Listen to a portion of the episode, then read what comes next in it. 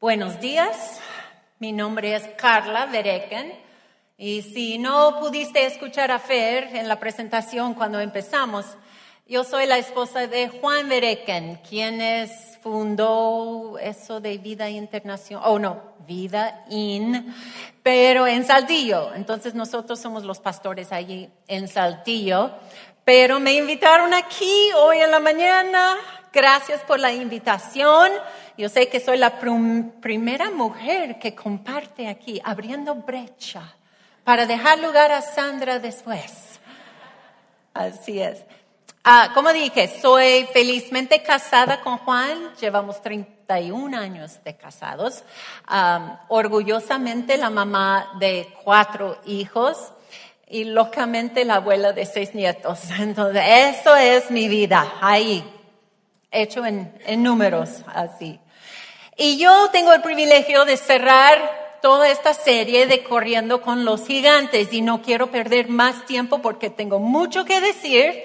Entonces toma una buena respiración conmigo y vamos a entrarle. Eso fue más para mí que para ustedes. ya, calmar los nervios un poco. Pero vamos a imaginar, como decía en el video intro, que estamos en un gran coliseo y estamos dando vueltas haciendo la carrera de la vida. Y la Biblia dice que hay un gran grupo de testigos alrededor de nosotros en las gradas y entre ellos hay los grandes héroes de la fe. Y ellos están, algunos de ellos bajan para caminar y correr con nosotros y para darnos a nosotros un poco de consejo de sus vidas, de sus experiencias. Entonces, vengan conmigo en sus imaginaciones. Vamos a ir a ese coliseo. Y ahora me toca a mí. Estoy corriendo en esa carrera de la vida. Y, no estoy tan buena para correr, no corro, no hago ejercicio, entonces estoy dando mis vueltas ahí en esa carrera de la vida y cansándome mucho y me está dando mucha sed ahora. Y estoy buscando ahí en ese coliseo si hay agua por algún lado y no hay agua, pero sigo corriendo. Y de repente, mientras estoy corriendo, veo en las gradas que se para una mujer. Y la mujer viene bajando las escaleras ahí, pero está cargando esto, un cántaro ahí en su hombro. Y viene corriendo hacia mí, me agarra del brazo y dice, Carla, se me hace que tiene sed, ¿sí? Ay, sí, le dije, me muero de sed. Entonces ella baja el cántaro de su hombro, agarra el cucharón ahí, mete el cucharón adentro de ese cántaro y saca un cucharón de agua. Y me pasa el cucharón y tomo el agua como una loca porque me muero de sed. Y le paso el cucharón. Más mete su cucharón, me saca más agua, agarro, tomo, ya está escurriendo por mi cara, por mi ropa, pero no me importa, todavía más, por favor, y le paso el cucharón y otra vez mete, tercera vez, y me pasa su cucharón y empiezo a tomar y agua cayendo por toda mi boca, pero no me importa, mi sed saciada. En eso empieza a reírse la mujer. Dice, ay, Carla, la manera que tomas agua me recuerdas mucho a esos diez camellos a quien yo di de beber. Todo ese ruido, todo escurriendo por sus caras también. Dice, ese día. Y yo pienso, mujer con cántaro que dio de beber a diez camellos yo sé quién es esa mujer. Esa mujer es Rebeca de la Biblia. Rebeca, esa que llegó a ser la esposa de Isaac, el hijo de Abraham, el padre de naciones, el padre de nuestra fe. Y me acuerdo de haber leído su historia. Vamos a leer parte de su historia, pero quiero darles un poco de trasfondo y después ya vamos a ver ahí en el libro de Génesis en la Biblia, donde habla de la historia de Rebeca. En aquel entonces, Abraham, nuestro padre de fe, muchos dicen, padre de muchas naciones, se estaba poniendo viejo. Él tenía el hijo Isaac. Sarai ya se había muerto para ese tiempo. Isaac ya tenía como 40 años de edad. Y Isaac se notaba muy solo, como que ya estaba llegando el tiempo que él quería buscar compañera de vida. Entonces Abraham estaba fijando en las chicas que habían allí en Canaán, donde ellos vivían. Él dijo, esas mujeres no aman a nuestro Dios. Entonces él pensó en un plan. Él pensó, voy a buscar una esposa de mi gente, de donde vengo yo, porque ellos sí sirven a nuestro Dios. Entonces él llama a su criado y pide a su criado ir ahí a hablar con él para presentarle ese gran plan.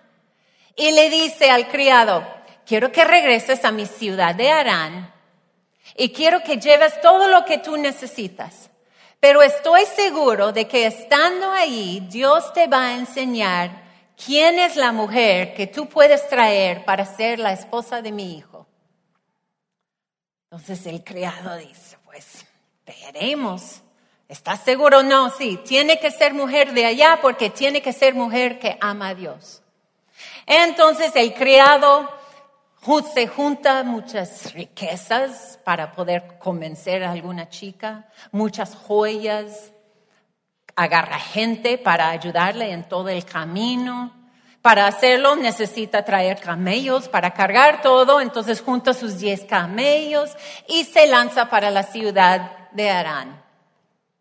Llega días después a esa ciudad y él está en las afueritas de la ciudad donde hay un pozo que da agua para toda la ciudad. Y él sabía que en las tardes todas las chicas llegaban con sus cántaros para suplir agua para sus casas. Y ya era tarde, entonces pensó en un plan también él. Y empieza a orar al Dios de Abraham. Y dice, Dios de Abraham, yo sé que amas a mi amo Abraham. Y yo sé que tú quieres que yo tenga éxito en este viaje. Entonces, te voy a pedir algo. Que la primera chica a quien yo le pregunto, ¿me das de beber agua? Y ella me responde, sí, te doy agua y déjame también dar agua para tus diez camellos. Entonces, que ella sea la mujer que tú has escogido para el hijo de mi amo Abraham. Él apenas termina esa oración y se viene caminando una chica que se llama Rebeca. Y vamos a ver aquí en la Biblia lo que pasa con Rebeca. Génesis 24 y vamos a empezar con el versículo 15. Y dice así, aún no había terminado de orar cuando vio que se acercaba Rebeca con su cántaro al hombro. Rebeca era hija de Betuel, que a su vez era hijo de Milca y Nahor, el hermano de Abraham. La joven era muy hermosa y además virgen, pues no había tenido relaciones sexuales con ningún hombre. Bajó hacia la fuente y llenó su cántaro. Ya se preparaba para subir cuando el criado corrió a su encuentro y le dijo, ¿podría usted darme un poco de agua de su cántaro? Sírvase, mi señor le respondió. Y enseguida bajó el cántaro y sosteniéndolo entre sus manos le dio de beber. Cuando ya el criado había bebido, ella le dijo, voy también a sacar agua para sus camellos. Beban todo lo que quieran. De inmediato vació su cántaro en el bebedero y volvió corriendo al pozo para buscar más agua, repitiendo la acción hasta que hubo suficiente agua para todos los camellos. Mientras tanto, el criado de Abraham la observaba en silencio para ver si el Señor había coronado su viaje con el éxito.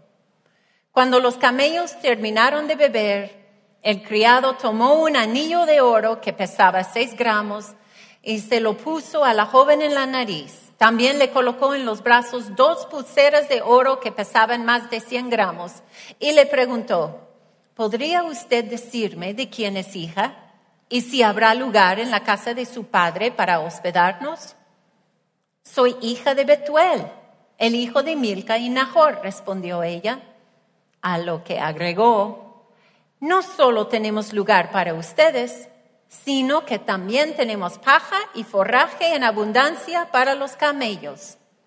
Entonces el criado de Abraham se arrodilló y adoró al Señor con estas palabras, bendito sea el Señor, el Dios de mi amo Abraham, que no ha dejado de manifestarle su amor y fidelidad y que a mí me ha guiado a la casa de sus parientes. La Biblia sigue ahí diciendo que regresan a la casa de Rebeca. El, el criado habla con los parientes de Rebeca, explica todo el plan de llevarla ahí para casarse con Isaac. Ellos conceden, ella también dice que sí y se lanzan. El criado, Rebeca y todos los que venían con el criado y sus diez camellos para regresar a seguir su vida con Isaac. La Biblia cuenta de que ella e Isaac se, enamoraron. Ella tenía un matrimonio de sueños. Ella llegó a una casa, una familia de mucha riqueza. Y también llegó a ser como conocida como la mamá de muchas naciones y tener su nombre puesto ahí en el linaje de Jesucristo. Qué maravilloso, qué cambio para ella, solo por su manera de dar. Y en eso que estoy en la carrera ahí corriendo, escucho a ella respirar, pensando en ese día y dice, me acuerdo mucho de ese día. Dice, era un día normal, como todos los días. Yo no sabía que en ese día mi vida iba a cambiar para siempre. Me platica que de, de niña sus papás le habían enseñado a ser una persona generosa y de suplir necesidades. Y dice ella, ese día, pues dar de beber a un hombre que tenía sed y quería agua, eso era obedecer a mis papás y suplir una necesidad. Si hubiera ofrecido agua a un camello, pues se puede considerar eso como generosidad. Pero dar de beber a un señor, a sus diez camellos, y también invitarlos a todos a dormir en mi casa, pues eso fue un dar extravagante. Y por ese tipo de dar, mi vida cambió para siempre. Y me dice esto, yo bajé, Carla, no solamente para darte agua, sino también para darte un consejo de lo que yo aprendí ese vida, ese día y me seguía ayudando el resto de mi vida. Y este es el consejo que ella me dio. Ser un dador extravagante abre la puerta a una vida extravagante. Ser un dador extravagante abre la puerta a una vida extravagante. Es mi privilegio el día de hoy poder venir aquí con ustedes y hablar de mi Dios extravagante. Hablar de una de las facetas de Dios que hay muchas personas que nunca van a poder conocer. Porque para entender y para experimentar a un Dios extravagante requiere de nosotros un dar extravagante. En el diccionario van a poner aquí en la pantalla la palabra extravagante dice así, excesivamente original, extraño o se aparta de lo común. Excesivamente original, extraño o se aparta de lo común. Tú puedes tener una vida común. Tú puedes tener una vida estable. Y está bien, no hay problema con eso. Pero yo vengo hoy a retarles con la idea de vivir una vida extraordinaria, una vida extravagante en tu manera de dar y experimentar a un Dios extravagante. Vamos a ver cómo hacer eso por medio de la vida de Rebeca. Y vamos a usar este cántaro como representante de la vida de Rebeca. Y de aquí voy a sacar algunos puntos claves de lo que aprendemos en la vida de Rebeca. Ahorita verán. Tres cosas que podemos aprender de la vida de Rebeca. Número uno, el dar no es solamente un acto, es una actitud. A Dios no le importa tu dinero, cuánto dinero das, cuánto dinero tienes. No está impresionado con el número de ceros que hay ahí en el cheque que escribes para dar.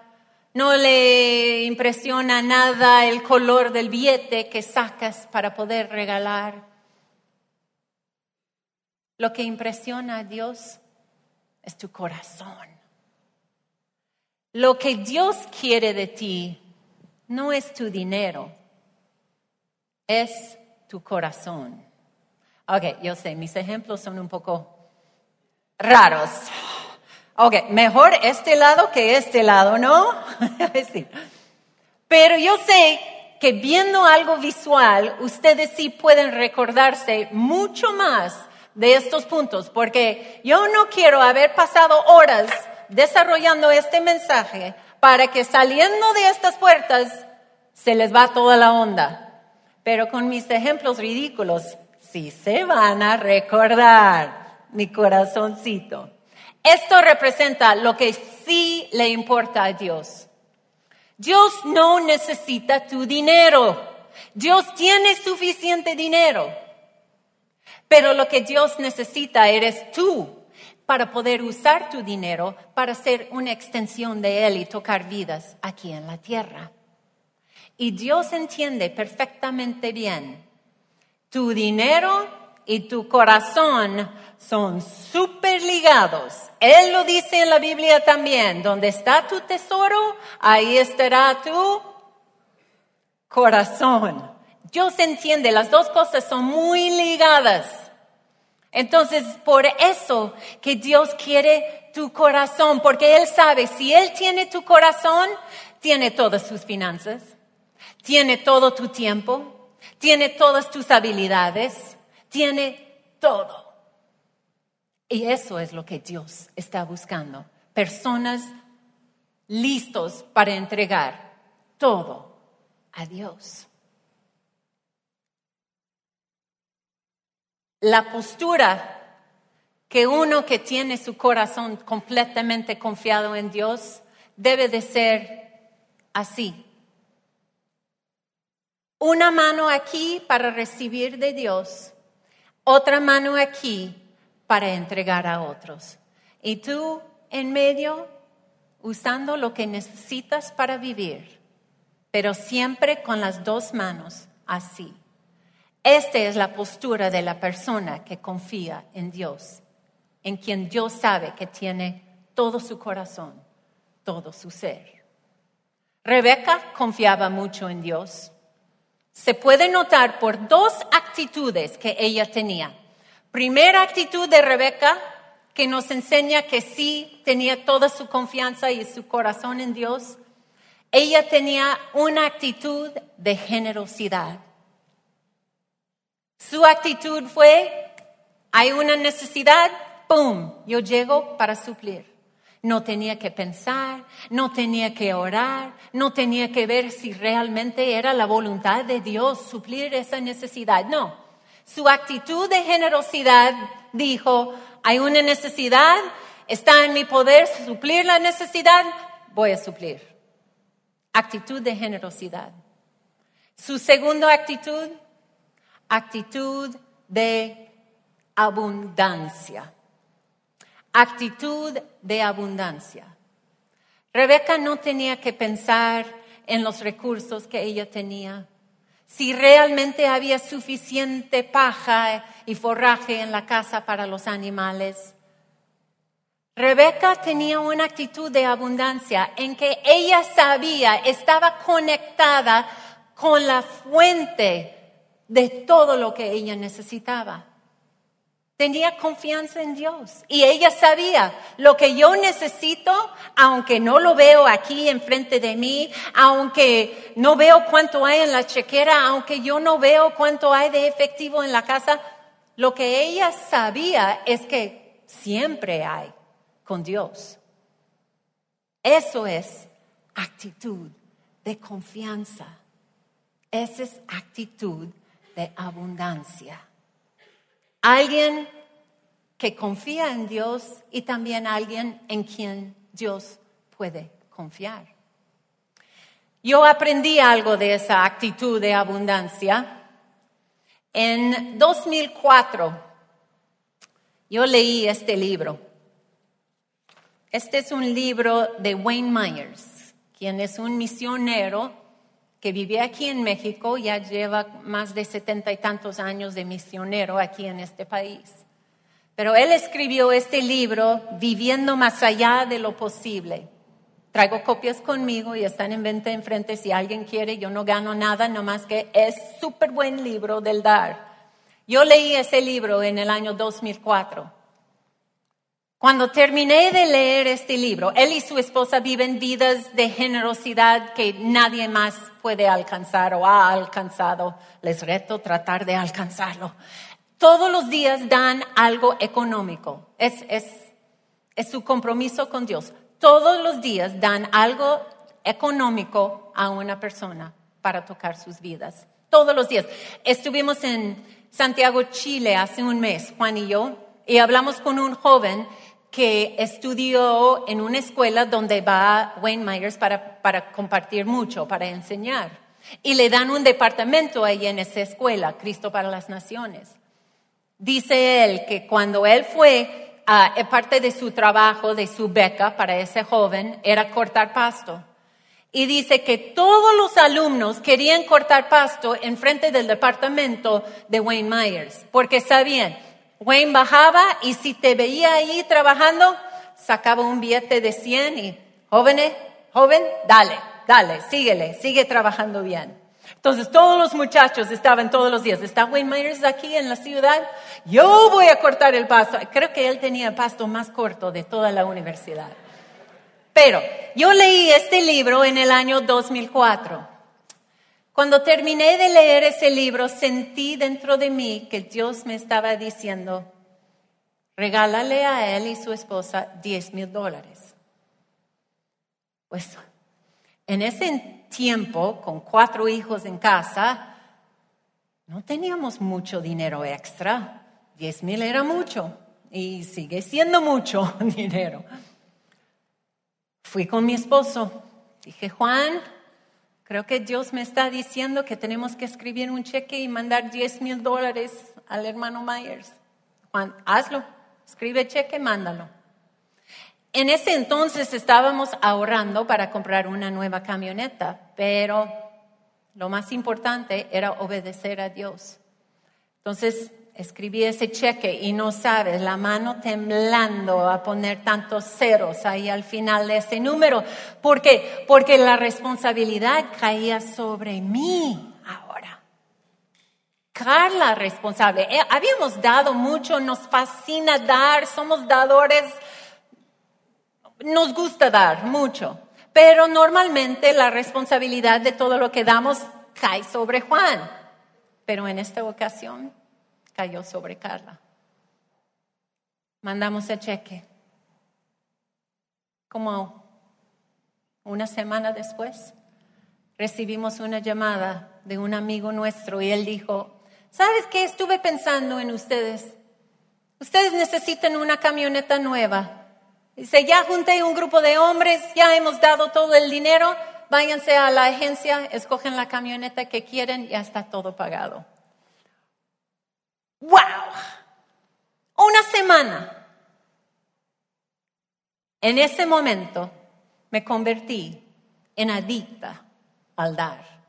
Y también me convertí en una mujer con una actitud de abundancia, porque yo sabía, ya puedo confiar en Él para todas mis necesidades. Y cuando Él me dice, de, a ver cuántos, cuántos ceros, Dios, porque yo puedo confiar en Él que me, lo, me va a suplir todas mis necesidades, pero también lo padre de eso, Él puede confiar en mí.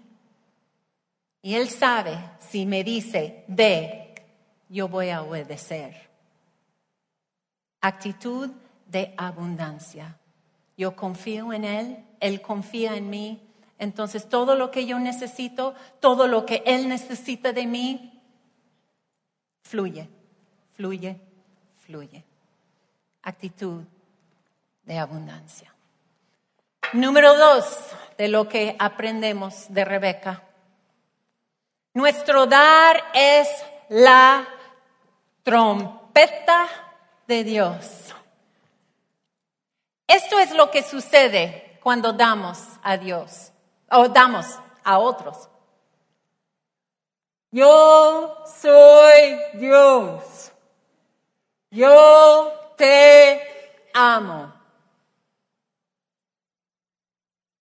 Cuando nosotros damos, estamos enseñando a este mundo que hay un Dios, un Dios que les ama. Tu dar representa a Dios a este mundo. ¿Qué es lo que estás representando? A un Dios generoso, un Dios abundante, un Dios que quiere expresar su amor a todos o a un Dios tacaño, un Dios de pocos recursos, un Dios que quisiera tocar vidas, pero ahorita no hay, tengo otras necesidades más importantes. Había un joven que entendió este concepto de que nuestro dar representa el amor de Dios a personas. Y él quiso mostrar el amor de Dios a personas en un súper. Vamos a ver un video para ver qué pasó con este joven. Ven esto conmigo.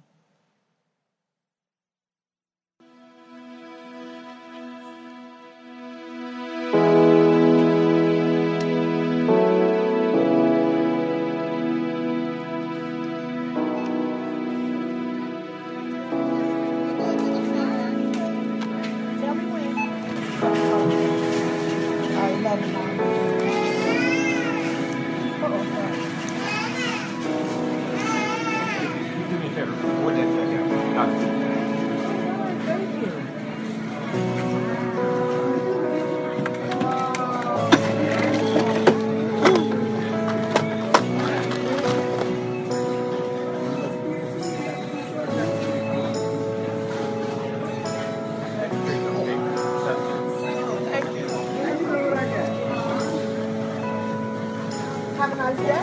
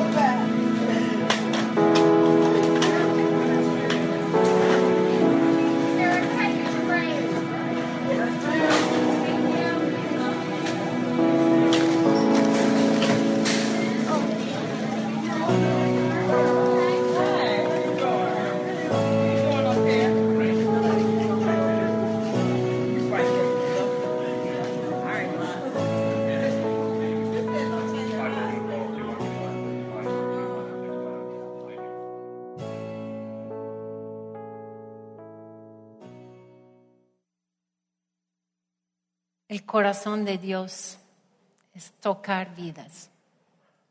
Él quiere tocar vidas y Él necesita a nosotros para poder hacerlo. Que seamos buenos representantes de nuestro Dios extravagante, de nuestro Dios generoso. Imagina cómo podemos cambiar esta ciudad. El dar apunta hacia nuestro Dios. Cuando Rebeca dio agua a los diez camellos hasta saciar su sed, ¿qué hizo el criado? Se arrodilló y reconoció que era Dios. Y dio gracias a Dios. Eso es lo que nuestro dar hace. Número tres. Dios es un recompensador ex, extravagante. Ok, perdón, solo encontré esa estatua de premio de Oscar, chiquitito, pero de seguro se van a recordar de esto. Dios no es un reco- recompensador de este tamaño. Dios es un recompensador enorme. No damos para recibir, pero Dios da en abundancia. Dios regresa a nosotros siempre en abundancia y tratamos de dar más y tratamos de dar más y tratamos de ganarle a Dios dando más y más y más y más. Déjame decirles, imposible. Dios no es deudor de nadie. Inténtalo, por favor, inténtalo. Intenta sobredarle a Dios. Es imposible. Dios es un dador tan generoso. Lo he experimentado en mi vida, lo sigo experimentando en mi vida. Él regresa, ok, y solamente, y no, no es solamente tu dar financiero. Esto sí es parte, pero es tu dar en todo, tu tiempo, tu vida, tus habilidades, tu trabajo. Mira, tu trabajo y el pago y el sueldo que recibes de tu trabajo es parte, una manera en cómo Dios te hace llegar el dinero, la recompensa. Pero si tu jefe no está pagando al nivel que tú crees que mereces y tú estás dando toda tu fuerza, confía en Dios porque Él sí buscará la manera de recompensarte. Yo sirvo en cuneros ahí en Saltillo. Nadie me paga por hacerlo, pero yo lo hago con toda mi fuerza porque yo sé que yo tengo un Dios que sí está viendo y es un recompensador de mi tiempo también. Entonces lo hago lo mejor que yo puedo, con, con sabiendo que pueden confiar en mí ahí voy a estar siempre dando mi mejor. Eso es la manera que vivimos. Damos todo nuestro ser, todo lo que somos, todo lo que tenemos para Él y a ver cómo Él puede regresarnos a nosotros. Dios me bendice vez tras vez tras. Eh, el mes pasado que estuvimos en Chile, Juan fue a predicar en una iglesia allá, yo estuve con él. Termina, baja de la plataforma y están sirviendo la Santa Cena. En eso sale un hombre de detrás de nosotros, de, de toda la gente ahí. Sale y llega ahí enfrente y me pasa un sobre a Juan y a mí dice, eso es para ustedes. Ok, guardo el sobre ahí en mi bolsa y seguimos el día. Llegamos esa noche al hotel y Juan dice, oh, ese sobre de ese señor. Saco el sobre y abrimos y 10 billetes de 100 dólares, mil dólares, de un señor desconocido de atrás, de entre toda la gente.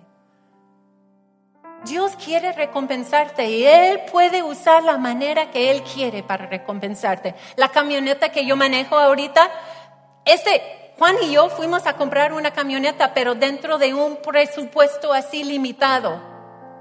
Hicimos el pedido, extra aquí no, extra aquí no, no, ese lujo no, no, no, no, no, dentro de este presupuesto. No llegaba la camioneta y no llegaba y no llegaba. Eso fue en Michigan. El último día que estuvimos en Michigan, que pudimos ya recibir la camioneta y venirnos, no llegaba. Y el hombre ahí de ventas dijo, yo no entiendo. No entiendo qué está pasando con eso. Y dijo Juan, pues tenemos que regresar a México hoy mismo. Y el Señor dijo, pues pueden comprar uno ahí en el lote, les doy muy buen precio, mucho mejor precio. Vamos al lote y adivinan qué. Puro camioneta de lujo, con todos los lujos del mundo. Ah, está todo abierto arriba, aire acondicionado que sale por los asientos asientos abajo, lujos y lujos y lujos que jamás podríamos haber comprado. Pero Dios quiere derramar sobre nosotros bendición cuando somos fiel a Él. Y Él puede buscar la manera, si es rey, tener una camioneta que no llegaba y no llegaba para poder darme una mejor. Dios es un dador tremendo. Y mire, yo quiero que tengan eso en sus mentes. La Biblia dice que Él es ahí, quiere abrir las ventanas del cielo y derramar sobre nosotros bendición. Entonces yo me imagino a Dios ahí, listo para abrir la ventana del cielo, para derramar sobre cada uno de nosotros ese tipo de bendición y recompensa.